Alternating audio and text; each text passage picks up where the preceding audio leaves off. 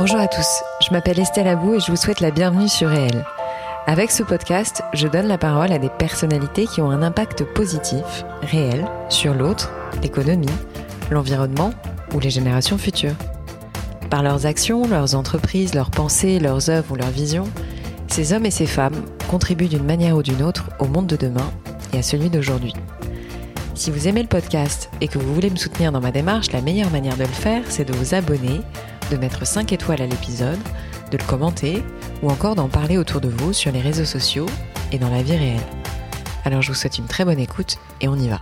Se retrouver seul avec enfant, ça arrive à beaucoup de monde et en général, outre le problème émotionnel, le plus grand problème rencontré par ces familles monoparentales est financier. Mon invitée est une entrepreneuse sociale et elle souhaite apporter une réponse à ce problème en proposant Commune, la première solution de co-living pour familles monoparentales. Elle s'est déjà fait connaître via son association Règles élémentaires, la première association française de lutte contre la précarité menstruelle. Outre son parcours scolaire très impressionnant et son expérience, Tara est une experte de la tech, parle quatre langues et a reçu foule de distinctions, notamment dans le classement des 30 de moins de 30 ans, mais aussi Vanity Fair ou Bill et Melinda Gates Foundation. Élevée par une maman célibataire, Tara témoin des défis que les parents solo doivent relever pour poursuivre leur carrière et s'occuper de leurs enfants. Elle a pour objectif avec Commune de faire en sorte que tous les parents et les enfants aient les meilleures opportunités de développement. Avec elle, dans cet épisode, nous abordons son parcours, sa vision du monde qui l'entoure et notamment du féminisme et bien sûr le développement de communes qui démarre. Allez, j'arrête de parler et laisse place à ma conversation avec la géniale Tara Eusé Sarmini, cofondatrice et CEO de Commune. Tara, merci beaucoup d'avoir accepté mon invitation dans mon podcast. Je suis vraiment ravie de te recevoir. Euh, sans plus tarder, je vais te demander de te présenter tout simplement, autant personnellement que professionnellement. Euh, voilà, t'es pas obligé de nous dire, euh, de nous raconter ta vie perso dans les détails, mais vas-y, je t'en prie, Tara. Euh, bonjour Estelle, bonjour à toutes et à tous. Merci beaucoup à toi pour l'invitation. Euh, je m'appelle Tara, j'ai 28 ans. Je suis née et j'ai grandi à Paris, mais j'ai eu la chance euh, de pas mal bouger et, et d'avoir une euh, famille aux quatre coins du monde. j'ai fait des études assez longues et variées, allant des sciences politiques en passant par la finance et l'énergie et l'environnement. Euh, j'ai toujours été euh, très engagée dans ma vie. J'ai monté une asso euh, étudiante euh, quand j'avais 21 ans, qui est mmh. devenue une grosse asso qui s'appelle Règles élémentaires. Mmh. Dont on va reparler après. Et aujourd'hui, du coup, je me suis lancée dans une nouvelle aventure qui s'appelle Commune et qui est le premier co-living à destination des familles monoparentales. Alors, je suis pas trop tournée vers le passé, mais je trouve que tu as un parcours quand même, justement, tu en as rapidement parlé, mais euh, assez international. Euh, tu fait beaucoup d'études. Euh, est-ce que tu peux nous rappeler un tout petit peu quelques lignes de ton CV, juste pour qu'on te situe euh, dans la sphère Ça marche. du coup, j'ai voilà, j'ai fait tout mon collège et, mon lycée en France. Ensuite, après le bac, je suis allée à Sciences Po à Paris. j'ai fait ma troisième année à l'étranger en Russie. Mm. Ensuite, j'ai pris une année de césure pour faire un master en finance à Cambridge. Mm, mm. Et après ça, j'ai fait un double diplôme entre Sciences Po et Columbia, où je me suis spécialisée en, en énergie et environnement. Et euh, j'ai été diplômée euh, de mon dernier diplôme en date en 2017. Et c'est vrai que de par mes études, j'ai vécu euh, en live le Brexit et euh, les élections de Trump. Donc, euh, à l'issue de tout ça, je me suis dit euh, qu'on était bien en France et que clairement j'avais envie de rentrer et que j'avais une légitimité euh, d'action, d'innovation et la possibilité de changer les règles ici. Et, et donc, voilà, je suis je suis de retour à Paris depuis 2017. Et niveau professionnel, donc quelles ont été les premières étapes? Qu'est-ce que tu as fait juste après tes études Alors juste après mes études, euh, j'ai eu la chance de, de, prendre un peu de temps euh, pour réfléchir. Donc j'ai été diplômée euh, à l'été et, et j'ai pris six mois pour réfléchir, où j'ai passé pas mal de temps aussi sur mon asso à l'époque, qui était 100% composé de bénévoles.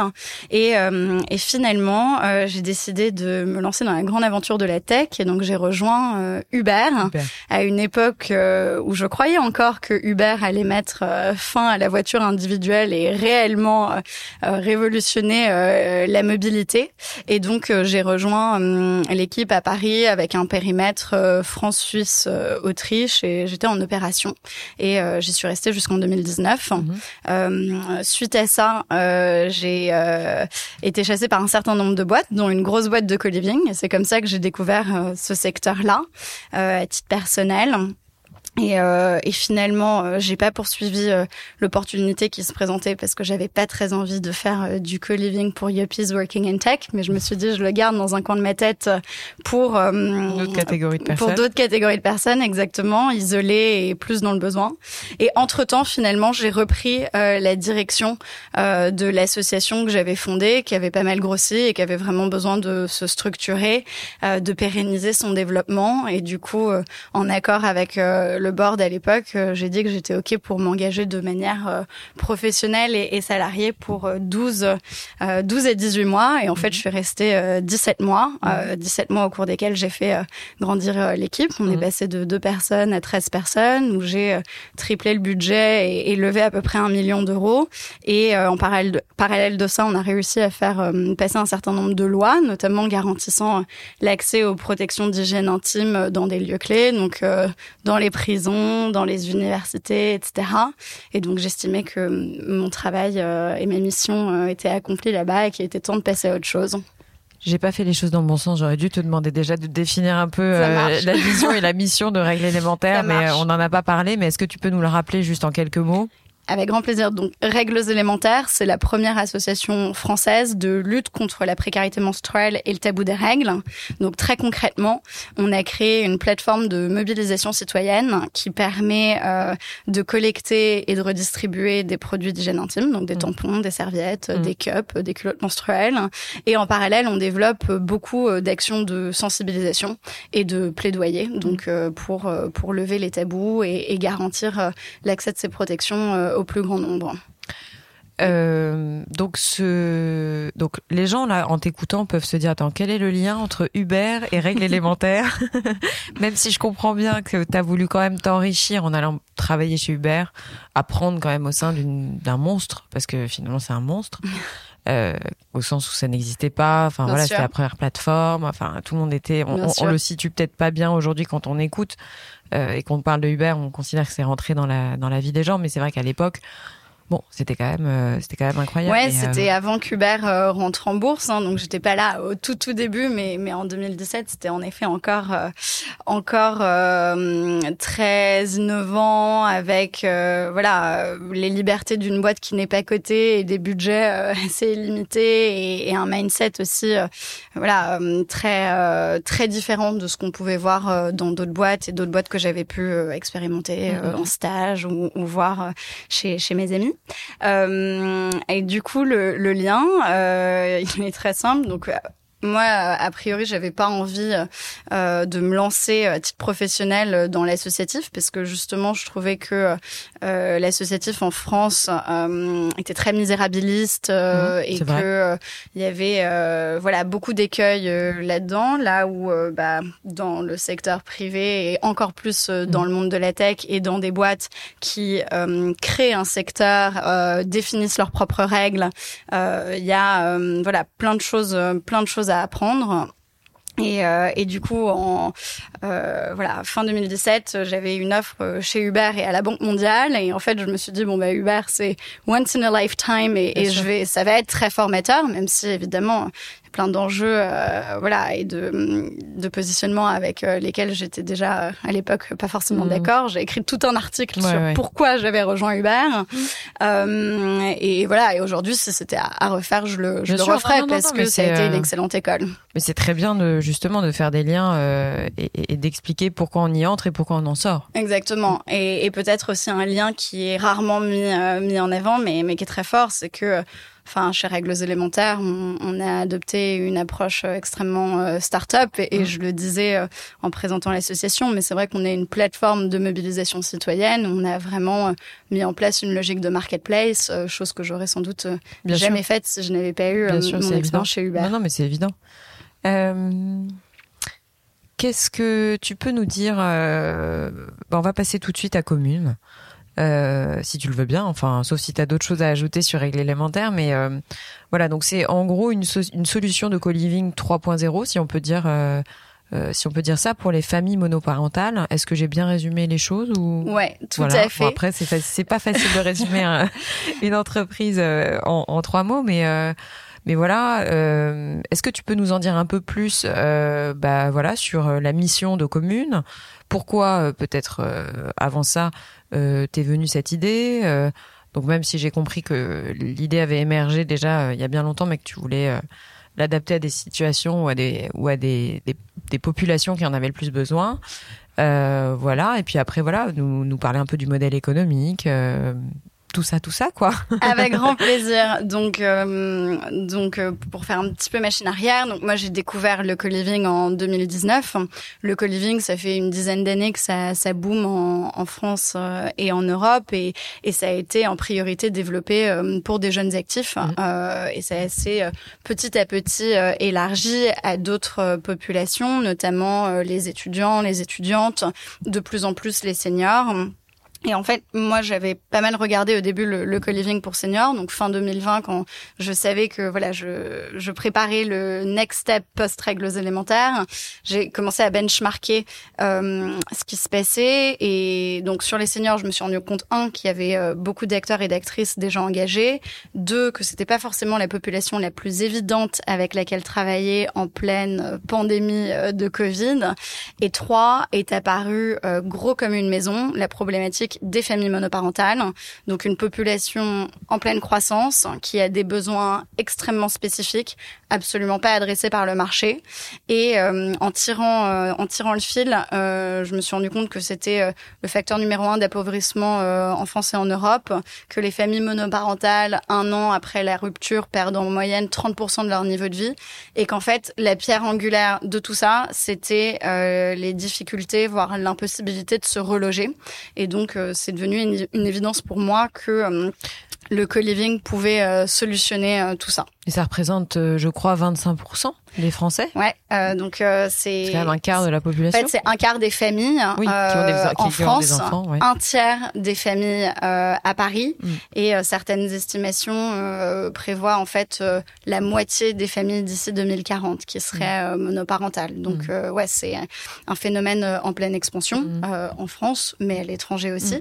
Et en fait, bah, en creusant surtout, je me suis dit bon bah voilà qu'il fallait répondre à, à tout, enfin à toutes ces problématiques. Et surtout, j'ai découvert avec euh, étonnement et stupéfaction que ça n'existait pas encore. Aujourd'hui, il euh, n'y a pas de solution de famille de co-living pour famille monoparentale. En tout cas, pas de solution de co-living 3.0 comme tu le mmh. définissais. Il y a des solutions euh, associatives, il y a quelques solutions aussi euh, publiques via mmh. des foyers d'hébergement ou centres d'hébergement d'urgence, mais euh, c'est pas du tout l'expérience qu'on espère proposer chez Commune. Du coup, ton expérience, est-ce que tu peux nous en parler un peu plus? Parce que c'est vraiment, on va essayer de replacer les choses dans leur contexte. On imagine un immeuble, tout à fait, dans lequel en fait plein de familles monoparentales vivent euh, et ont accès en fait à des alors à des des bah, services des mutualisés. enfin euh, voilà des services mutualisés euh, type crèche, espace partagé, je sais pas moi cuisine, bureau.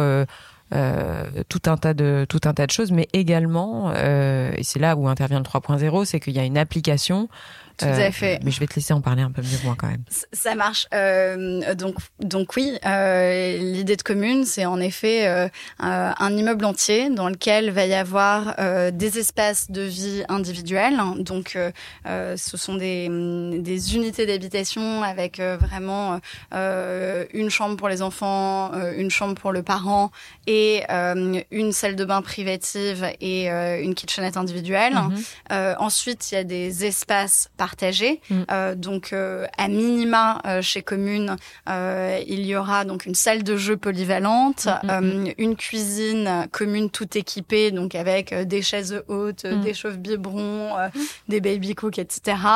Et une buanderie partagée. Ça, c'est vraiment le minimum. Aujourd'hui, les biens qu'on a en ligne de mire ont également rooftop, cours, parfois jardin, salle de cinéma euh, voilà, on peut, on peut décliner à l'infini. Et euh, en plus de ça, et c'est quelque chose qui est très fort pour euh, les, les, populations euh, qu'on vise, c'est qu'on rajoute une couche de services euh, non négligeable. Et c'est pas juste des nice to have, c'est vraiment des choses essentielles pour euh, pour les parents solo et leurs enfants. donc au premier lieu du babysitting, mais aussi des activités mmh. extrascolaires, des cours de sport sur place, mais aussi de la préparation de repas. Mmh. on propose également des solutions euh, de garde-meubles. Enfin voilà, là aussi on peut imaginer euh, euh, déployer un catalogue assez infini selon selon les résidences et et leur taille aussi à l'avenir. Et, et voilà à peu près comment ça marche chez Commune. Et comme tu le disais, donc il y a une app pour organiser aussi la vie des résidentes et, des résidents, donc entre eux, organiser des événements, etc., apprendre à mieux se mhm. connaître, mais aussi pour mieux communiquer avec avec euh, l'équipe euh, l'équipe de commune euh, et voilà que qu'on fluidifie tout ça au maximum. Alors ça c'est le rêve, enfin on va dire c'est l'objectif. Tout à fait. mais je ne t'aurais pas fait venir dans mon podcast Tara si tu n'avais pas les, la tête sur les épaules et les pieds ancrés au sol. parce que quand on parle de ce projet qui fait rêver, je pense quand on en parle, voilà, je, m'imagine une maman célibataire avec un bébé, voilà, tu lui proposes ça, elle, te dit direct, bah oui. Euh, mais déjà, euh, alors, d'un point de vue euh, client, ou d'un point de vue, oui, client, on va dire ça comme ça, ou cible, combien ça pourrait coûter? Tu vois, je pense que la première question qu'on se pose, c'est OK, top, mais c'est pour qui, comment et combien? C'est une très bonne question. Euh, donc aujourd'hui, euh, on prévoit une offre de base, un package global de base pour un parent un enfant. Mhm. Euh, donc on parle euh, là de, de Paris euh, intramuros. Euh, et en fait, là-dedans, il y aura évidemment le logement, mais donc toutes les charges comprises. Mhm. Donc au-delà de l'eau, de l'électricité, du gaz, également Internet, également les abonnements un peu sympas type Netflix et Spotify. Mhm. Et on prévoit aussi d'inclure dans ce package de l'aide juridique et du soutien scolaire. De l'aide juridique parce qu'on se rend compte que les familles monoparentales euh, renoncent bien trop souvent à, leurs droits, et euh, du soutien scolaire. Oui, bah, du coup sur les familles monoparentales, c'est 81% euh, de femmes, hein, d'après le dernier rapport de l'INSEE publié en septembre 2020. Du coup, de l'aide juridique d'un côté, du soutien scolaire, parce qu'on observe aussi que les enfants qui grandissent dans des foyers monoparentaux sont 1,5 à deux fois plus à risque euh, de difficultés scolaires, de troubles du comportement, etc. Et après, il y aura donc euh, des services euh, à la carte, type donc babysitting, comme on le disait, cours de sport, préparation de repas, activités mhm. extrascolaires, etc., etc. Et nous, en fait, ce qui était très important pour nous, c'était bah, de faire faire des économies aux gens, hein, parce que mhm. comme on l'a vu, c'est c'est le facteur numéro un d'appauvrissement euh, aujourd'hui. Et euh, donc sur la partie euh, voilà logement, c'est et le package de base, c'est environ 20% d'économie par rapport mhm. à ce qui existe mhm. sur le marché aujourd'hui pour se loger en tout mhm. cas et, et, payer ses charges, etc. Et si on prend en gros le panier global avec un certain nombre de services, on est pratiquement sur des économies de 30%. Euh, mhm. Donc, euh, normalement, l'équation économique fonctionne et on endigue euh, cette perte de niveau de vie. Mais alors, du coup, le versant pour vous, pour votre business model, est-ce que tu peux nous en parler un peu plus? Parce que comme ça, encore une fois, ça fait rêver, mais euh, voilà, enfin, euh, il s'agit quand même d'un immeuble. Comment tu comment tu penses les choses? Alors là, pour le coup, on est euh, on est enfin, on est sur le même modèle que les autres acteurs de co-living. Donc en fait, nous, on, va louer des immeubles. Donc on, est en train de mettre en place un certain nombre de partenariats mmh. stratégiques avec des des acteurs qui peuvent porter les, les biens pour nous. Mais du coup, donc nous, on loue l'immeuble, on s'engage sur du long terme. Et euh, notre business model, il est très simple. Hein, c'est un premium euh, sur le loyer. Il y a une différence entre le loyer de gros que nous, on va payer euh, aux propriétaires des lieux et les loyers individuels qu'on va recevoir. Et ensuite, il y a également des, des, revenus qui proviennent des services additionnels. Et là, encore une fois, fonctionnement de marketplace mhm. où en fait euh, nous on a euh, des service fees, enfin une mhm. commission sur euh, le les, les services qu'on mhm, propose. Est-ce que tu peux nous parler J'aime beaucoup. c'est toujours intéressant de voir des entrepreneurs à différents stades de leur vie entrepreneuriale. Tu vois, enfin, tu le sais, tu as, entendu certains épisodes, mais moi j'aime bien savoir quand, ce qui se passe quand on est en train de créer une boîte, quand on est en train de la développer, quand on a vraiment les mains dans le cambouis. Euh, là, je sais que bon, euh, sauf si tu veux pas en parler, il euh, n'y a pas de sujet, mais on, on, coupera. Mais en termes de levée de fonds, est-ce que tu peux nous parler un peu plus du processus actuel, de là où vous en êtes réellement? Oui, avec grand plaisir, parce que là, euh, on vous a mis des étoiles plein les yeux en, vous parlant de commune, mais donc commune, euh, pour l'instant, est vraiment au stade de, de pré-lancement. Donc, euh, mon associé Ruben et moi, on est full time sur le projet depuis mm.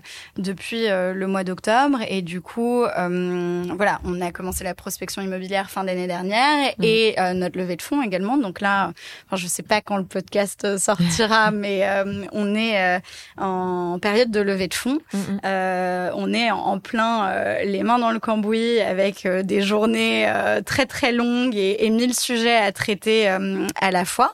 et bah pour pour répondre à ta question, euh, c'est difficile. Hein, c'est difficile, surtout euh, parce que, comme nous l'a dit euh, euh un invest qui finalement euh, ne nous a pas suivis, c'est qu'on a euh, les difficultés des, des pionniers et des pionnières communes. Et ce projet de co-living pour familles monoparentales, c'est le premier au monde. Ça n'existe nulle part ailleurs. Et en fait, on se rend compte que pour financer de la pure innovation, et en l'occurrence de l'innovation euh, sociale et sociétale et pas juste euh, une appli euh, SaaS B2B. Hein. Mm, mm. c'est difficile et, et, les gens sont sont frileux. voilà. Après, c'est très galvanisant aussi parce que il y a des inconnus qui qui nous voient une fois, qui nous entendent pitcher et, et qui ensuite voilà s'engagent à signer des chèques. Hiring for your small business? If you're not looking for professionals on LinkedIn, you're looking in the wrong place. That's like looking for your car keys in a fish tank. LinkedIn helps you hire professionals you can't find anywhere else, even those who aren't actively searching for a new job but might be open to the perfect role. In a given month, over 70% of LinkedIn users don't even visit other leading job sites. So start looking in the right place. With LinkedIn, you can hire professionals like a professional. Post your free job on linkedin.com slash people today. Euh, mm, mm, euh, mm. de montants euh, assez exceptionnel. Donc, donc, donc il y, a, les deux côtés. mais voilà, c'est difficile, c'est intense, c'est galvanisant, c'est excitant et, et, c'est génial. Et pour rien au monde, mon associé et moi ne ferions autre chose, même si on dort plus beaucoup. Bien sûr. Mais justement, est-ce que tu pourrais nous parler un peu de ces détails qui, je pense, restent relativement obscurs finalement pour plein de gens? Comment on lève des fonds? Tu vois, c'est-à-dire que qu'est-ce que c'est? Moi, j'aime bien parler, poser cette question, c'est-à-dire sans révéler des secrets de guerre. Je te force encore une fois pas à dire des choses que tu n'as pas envie de dire. Mais voilà, euh, souvent, moi, j'ai des, des, des, jeunes entrepreneurs autour de moi qui me disent mais attends, je connais personne, je sais pas comment faire, dans quel sens aller. Euh. Les premières étapes d'une levée de fonds, c'est quoi? C'est une très bonne question et on apprend en marchant. Euh, mais, mais ce qu'on observe, euh, enfin ce que je savais déjà, hein, mais qu'on vit de, de, plein fouet, c'est que c'est très inégalitaire. Hein. C'est mm. avant tout une question de réseau et mm. des gens que, que vous connaissez mm. et des gens qui peuvent vous aider, des gens qui ont le temps et l'envie de vous accompagner. Euh, faut avoir euh, le réseau, faut avoir le capital social, faut avoir l'énergie et la motivation de, de démarcher ces gens etc. Euh, de plus en plus, il y a des initiatives pour démocratiser tout ça et je salue le Fighters Program de, de Station F euh, mm-hmm. qui vise justement à démocratiser l'entrepreneuriat, mais, mm-hmm. euh, mais l'entrepreneuriat aujourd'hui n'est pas accessible à tout le monde. Il y a aussi un point très clair et, qu'on oublie souvent, c'est que les entrepreneurs et les entrepreneuses ne se payent pas euh, mm-hmm. et souvent pendant de longs mois. Et, voilà, donc après, nous sommes en France et il y a des dispositifs extraordinaires qui existent et notamment voilà le soutien de Pôle Emploi à des personnes qui qui ont travaillé en France auparavant si elles ont quitté leur boîte en rupture conventionnelle ou voilà si, si, elles sont au chômage. Donc il existe des choses, mais fondamentalement, voilà, faut être capable de tenir sans se payer, de connaître les bonnes personnes, voilà. Mm, mm. Donc une fois qu'on a dit tout ça, on se rend compte aussi que côté invest, c'est aussi une chasse gardée. Hein. Mm. Aujourd'hui, c'est encore malheureusement trop un gentleman's club. Hein. Alors justement, ouais, je, voulais t'en parler. En fait, c'était le deuxième volet de ma question, c'est les biais cognitifs, enfin, qui sont autant du côté investisseur que du côté euh, euh, entrepreneuse. Euh, tu es une femme qui entreprend, qui lève de l'argent. est-ce que tu as, enfin, est-ce que tu as ressenti des difficultés à ce niveau-là ou pas? Alors, moi, non. Mmh. Je connais d'autres personnes qui en ont expérimenté plein. En revanche, ce que j'observe, c'est que, enfin, 90% des invests euh, qui nous ont été présentés hmm. euh, sont des hommes trentenaires qui ont bossé dans la tech. Et globalement, enfin, c'est génial que ces personnes existent hein, et, euh, hmm. et, elles ont complètement alimenté et, et développé le, le, monde du venture capital en France. Mais ce qui est problématique, c'est qu'il n'y ait pas d'autres profils parce qu'en fait, hmm. on a tendance euh, à naturellement euh, se rapprocher euh, de ce qu'on connaît, ce qu'on connaît c'est eux, mais aussi ce c'est eux bah hein, voilà. Il y a aussi une logique de réseau, on, on le voit beaucoup hein. aujourd'hui. Il y a beaucoup de deals qui se closent sur des boucles WhatsApp, etc. Et donc en fait, il y a une endogamie qui est assez effrayante, notamment d'un point de vue innovation. Donc mmh. c'est vrai que là aussi, il y a des chouettes initiatives que je salue hein, et avec euh, lesquels j'ai eu euh, voilà l'opportunité euh, de travailler d'échanger donc il y a Sista il y a mmh. Leia Capital qui s'est monté etc mmh. mais c'est vrai que aujourd'hui encore le VC est, est, encore trop un gentleman's club et il est temps voilà encore une fois de démocratiser aussi mmh. l'accès à l'investissement c'est ton cas c'est ton cas Aujourd'hui, on peut on peut dire que toi aussi, tu te tournes vers des femmes euh, investisseuses. enfin voilà. Tout à fait. Aujourd'hui, on a fait, enfin, mon associé et moi, c'était prio dans notre démarche et, et d'ailleurs, euh, c'est pas euh, la stratégie la plus rapide, hein, clairement, parce que, euh, enfin, pour être tout à fait transparente, on avait mis un ticket d'entrée à un certain montant. À ce montant-là, on avait que des hommes qui étaient capables de le mettre. Donc finalement, on l'a divisé par deux. On a même prévu un un autre dispositif euh, qui est assez rare en France, euh, qui est la possibilité pour des personnes, euh, des primo-invest, des gens qui n'ont jamais investi euh, en, en VC, de en fait se syndiquer. Donc on a permis à des gens à partir de 5000 euros en fait de pouvoir mettre dans, dans commune, à condition d'accepter d'être représenté par mm, mm, mm. une seule et même personne qui a également mis ce montant-là.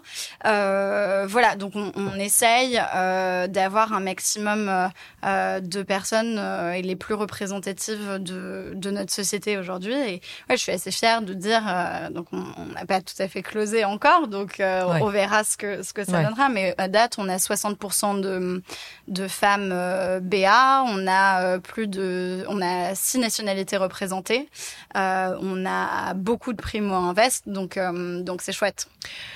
D'autant que le, la vocation est quand même euh, pas uniquement franco-française pour commune. Bien Toi, t'as envie quand même de, de t'étendre. On n'en a pas vraiment parlé, mais c'est pas.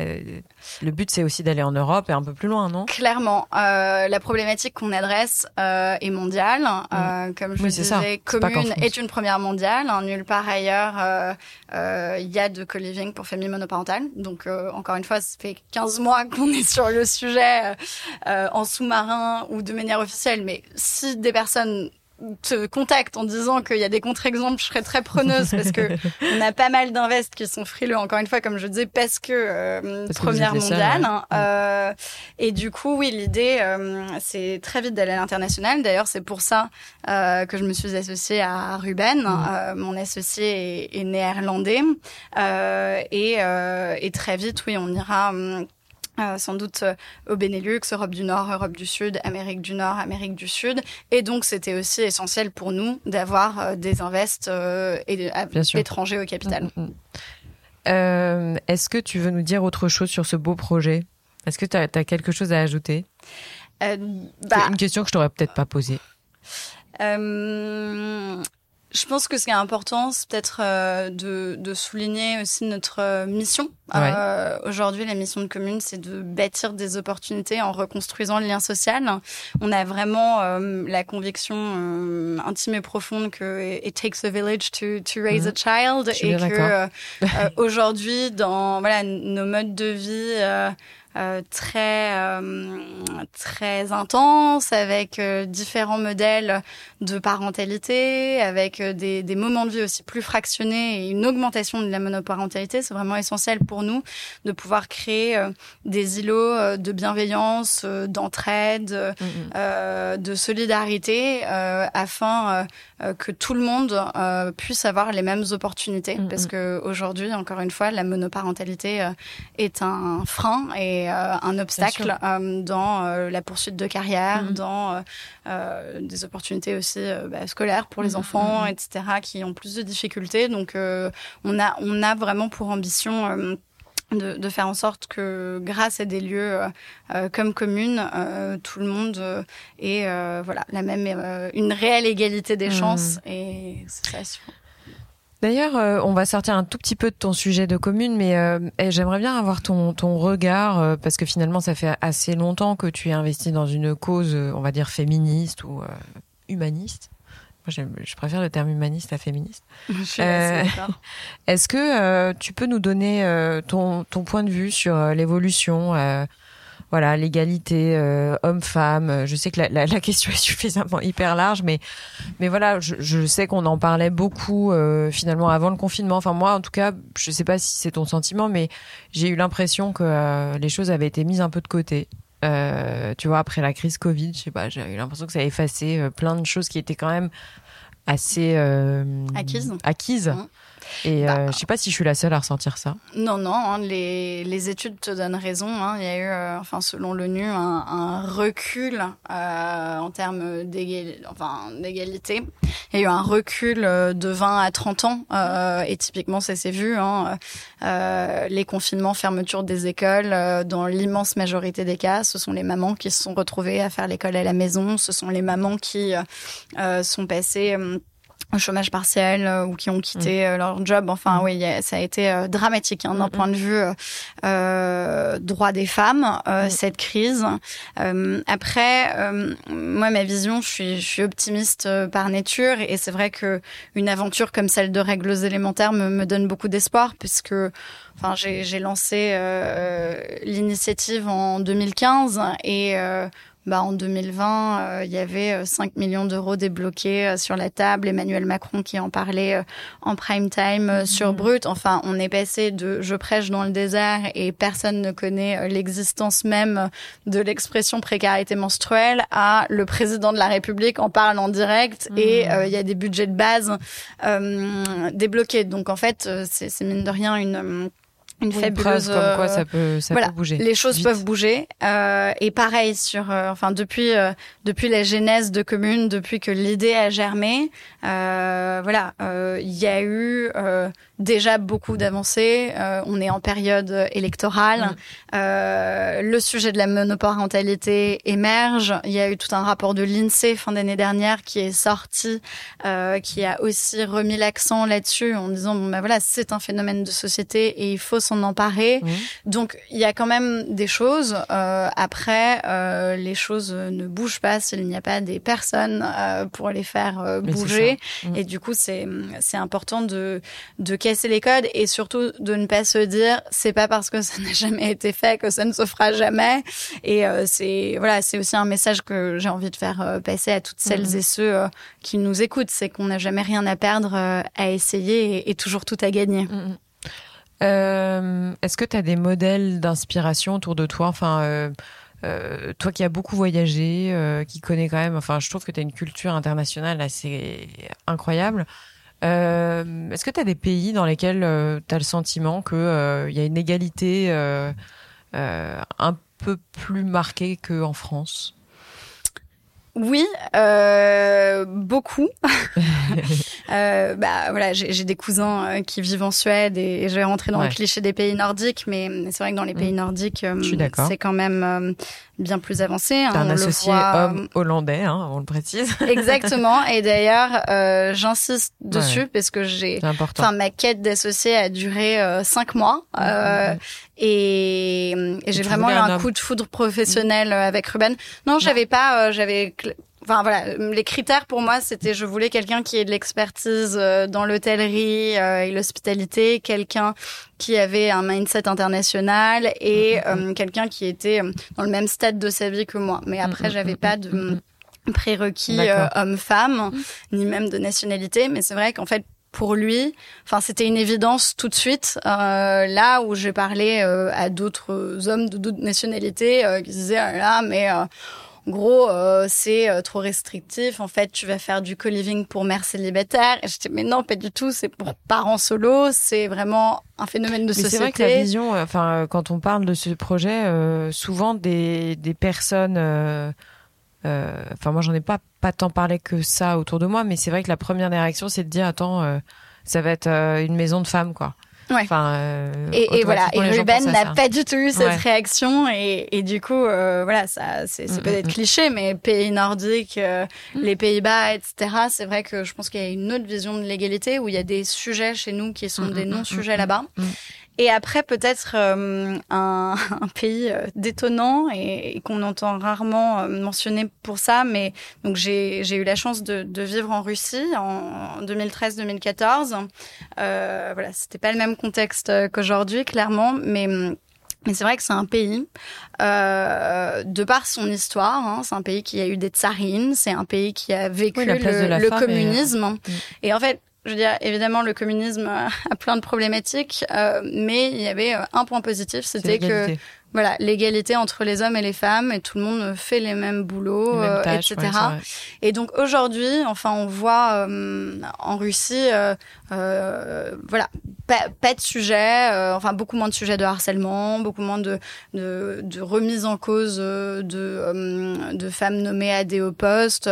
La directrice de la Banque centrale russe est une femme depuis des décennies. Enfin, voilà. Après, il y a eu un autre phénomène qui est que, voilà, suite à, la guerre, il y a eu un déficit démographique où il y a eu beaucoup moins d'hommes que de femmes dans le pays, et donc ça a recréé des, inégalités et des tensions, voilà d'un autre ordre, mais c'est vrai qu'il y a quand même pas mal euh, de modèles euh, d'inspiration euh, aussi de ce côté-là. Hmm. Est-ce que tu as un dicton préféré, Tara? Ça fait très interview question-réponse, mais je, pose, je pose régulièrement cette question quand j'ai des entrepreneurs face à moi, entrepreneuses face à moi. Très bien. ouais. Euh, en avoir plusieurs alors, hein. J'en ai plusieurs, euh, mais celui que j'aime beaucoup, hein, c'est la maxime d'Oscar Wilde euh, qui dit euh, visez la lune, au pire vous atterrez dans les étoiles. ça, je l'aime beaucoup et, et, elle résonne particulièrement chez moi parce que c'était des des professeurs qui me l'avaient dit en entretien quand voilà je mm, mm. postulais dans des universités anglaises, donc j'avais trouvé ça très mm, fort. après c'est pas un dicton, mais c'est plus un principe de vie. Euh, ce que je disais tout à l'heure de voilà, il euh, y a absolument rien à perdre euh, à essayer et toujours tout à gagner. Mhm. et je dis souvent ça quand je rencontre des étudiantes, des étudiants, des personnes plus jeunes euh, que moi euh, qui, qui, me demandent des conseils parce que enfin même dans voilà contacter des gens euh, avec euh, des cold emails mm, mm, mm, et des personnes qu'on connaît ni d'ave ni d'Adam ben au pire elles continueront de ne pas vous connaître et au mieux il y a peut-être des belles rencontres à la clé donc ça voilà c'est c'est très important pour moi aussi. Et, et, la dernière c'est peut-être celle de Churchill qui dit que le succès c'est d'aller d'échec en échec avec enthousiasme. Euh, je pense que c'est une réalité et moi je le vois et c'est des discussions que j'ai aussi euh, avec mes proches. J'ai fait euh, beaucoup de choses, certaines qui ont très bien marché, d'autres moins, mais on voit toujours le côté glamour et, les paillettes et la médiatisation, et on voit pas forcément tout le travail et, tous les échecs qui peuvent voilà être nécessaires pour aboutir à des succès. Donc donc ouais, ça me, ça me semble très très. T'as le sentiment d'avoir vécu un échec dans ta vie? J'en ai vécu énormément. Ah bon? Ah ouais, vraiment, vraiment. J'ai eu huit bacs de français. Euh, non, mais oui, beaucoup. Enfin, des, des jobs que j'ai pas eu, que je voulais, des universités dans lesquelles je suis pas rentrée, où je voulais aller. Euh, des euh, oui oui enfin vraiment j'avais même fait euh, euh, quand j'étais plus jeune une liste de mes échecs et, et ma meilleure amie à l'époque m'a dit bon Tara c'est pas très porteur de faire ça et voilà mais oui oui j'ai j'ai connu beaucoup d'échecs euh, est-ce que toujours pareil j'ai les mêmes questions en fin d'interview c'est est-ce que tu aurais un coup de cœur récent euh, un coup de gueule qui est pas forcément récent et et quelle est ta vision de la France? Alors le coup de cœur euh, ça peut être euh, une pièce de théâtre, un livre, une série, même si je pense que tu n'as pas vraiment le temps de regarder des séries en ce moment. Euh, ça peut être pour ta boîte, pour une rencontre, peu importe. voilà. Et il y a souvent des gens qui lisent les trois questions, je ne sais pas pourquoi, mais bon, je te laisse complètement libre là-dessus. Alors moi, en coup de cœur récent, euh, bah, j'ai envie d'en partager deux qui n'ont rien à voir, mais euh, ce qui me réjouit, c'est vraiment euh, la mobilisation euh, citoyenne de plus en plus précoce de personnes de plus en plus jeunes. Donc, on l'a vu avec des Greta Thunberg, des grèves d'écoliers, d'écolières pour le climat, etc. Et je trouve que c'est essentiel de de ressentir sa responsabilité individuelle dès le plus jeune âge et hum, et euh, les générations euh, plus jeunes me, réjouissent dans ce sens. Mm, mm. Euh, donc ça, voilà, c'est quelque mm, chose qui me donne de l'espoir.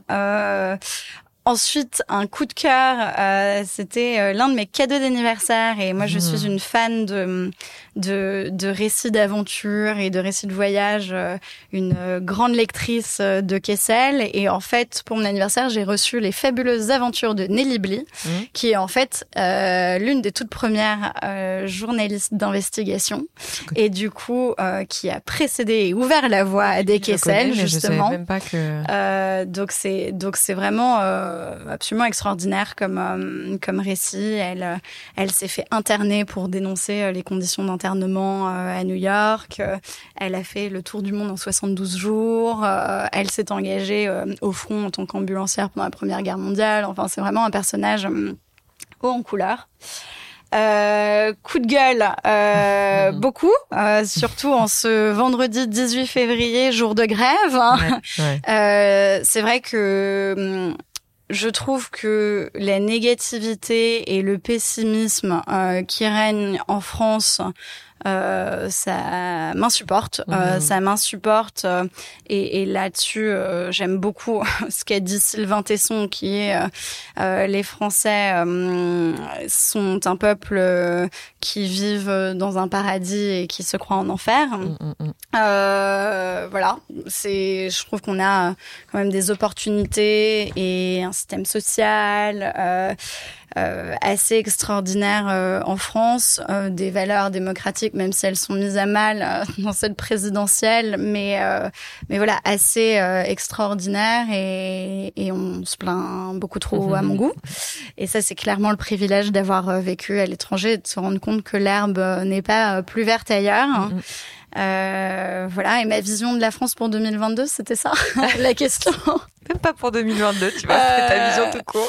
Euh, bah voilà, bah, du coup, ma vision de la, de la France, euh, je pense que c'est une terre d'opportunités, euh, avec un réel soutien à l'innovation, une qualité de vie assez incroyable, mais, mais je pense que nous sommes des enfants gâtés, et que malheureusement, on ne s'en rend pas suffisamment compte, et à force de de, de, taper dessus, on va, on va la casser. Mm. Et, et, du coup, ça, ça m'inquiète un petit peu. Mm. Euh, voilà. Tara, qu'est-ce que je peux te souhaiter pour la suite? Euh, Tu peux me souhaiter euh, de bel et bien ouvrir la première commune d'ici la fin de l'année, comme je te le souhaite de, tout, cœur. Je te le souhaite de tout cœur. Et puis tu me donneras des nouvelles et éventuellement tu reviendras quand tu veux dans le podcast pour en parler. Avec grand plaisir. Merci beaucoup Tara. À bientôt. Merci à toi. Bye bye.